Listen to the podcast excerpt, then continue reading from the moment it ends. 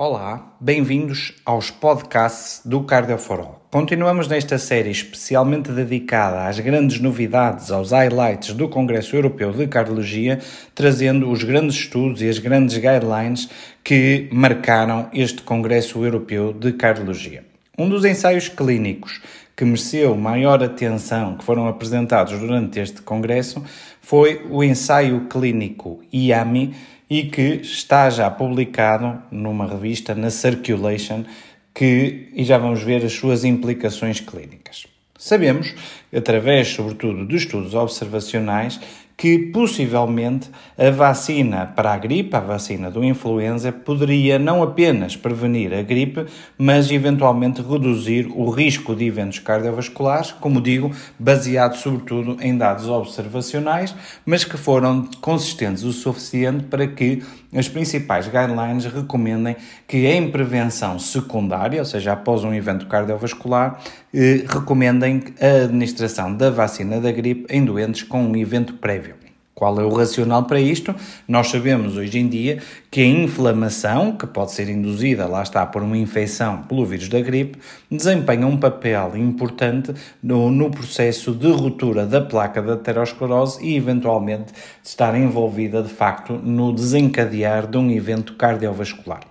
Este ensaio clínico IAMI vai ser um ensaio clínico importante porque é um ensaio clínico randomizado de dupla ocultação que foi testar se a administração de vacina para o influenza versus a injeção com um placebo administrada pouco após um infarto agudo do miocárdio, aqui o desenho do estudo era administrar a vacina do influenza menos de 72 horas após um infarto do miocárdio, poderia desempenhar algum papel na redução de eventos cardiovasculares.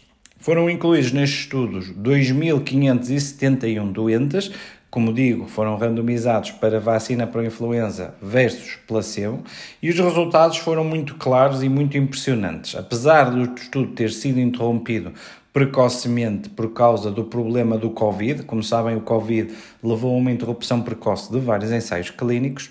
Neste estudo foi demonstrado de forma clara que a vacinação do influenza reduz em 28% o risco de um evento cardiovascular, mas aquilo que chama mais a atenção foi uma redução de 40% da mortalidade total e de 40% da mortalidade cardiovascular. Interessante observar isto, que estes benefícios tão claros foram observados mesmo com uma eficácia da vacina que foi apenas de cerca de 60%. Quais são as grandes implicações clínicas que este estudo traz na nossa prática clínica? Primeira implicação clínica. Este estudo dá sustentação ainda maior àquilo que já são as recomendações das guidelines para a importância da vacinação da gripe em qualquer doente que já tenha tido um evento cardiovascular. Segunda implicação clínica, mostra-nos bem como tratar um doente que já tenha tido um evento cardiovascular é necessário uma abordagem integrada e multifatorial que é que queremos dizer com isto? Que o grau de proteção que é dado pela vacina da gripe é semelhante, por exemplo, ao impacto que as estatinas têm na redução de eventos ou ao impacto que a administração de IECAS tem na redução de eventos cardiovasculares num doente após um infarto do miocárdio. Terceira implicação clínica, eu acho que esta implicação é muito interessante porque também é logística, que é esta questão, neste estudo, a administração da vacina do influenza foi feita logo no momento da hospitalização, pouco após o infarto.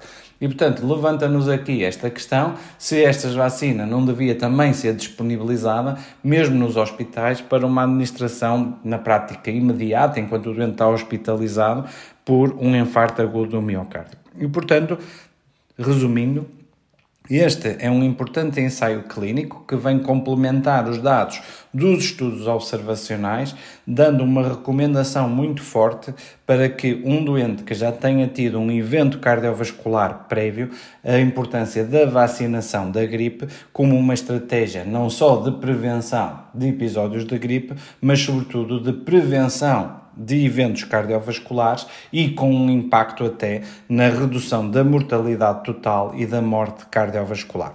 Portanto, uma boa novidade, mais uma que vem deste Congresso Europeu de Cardiologia.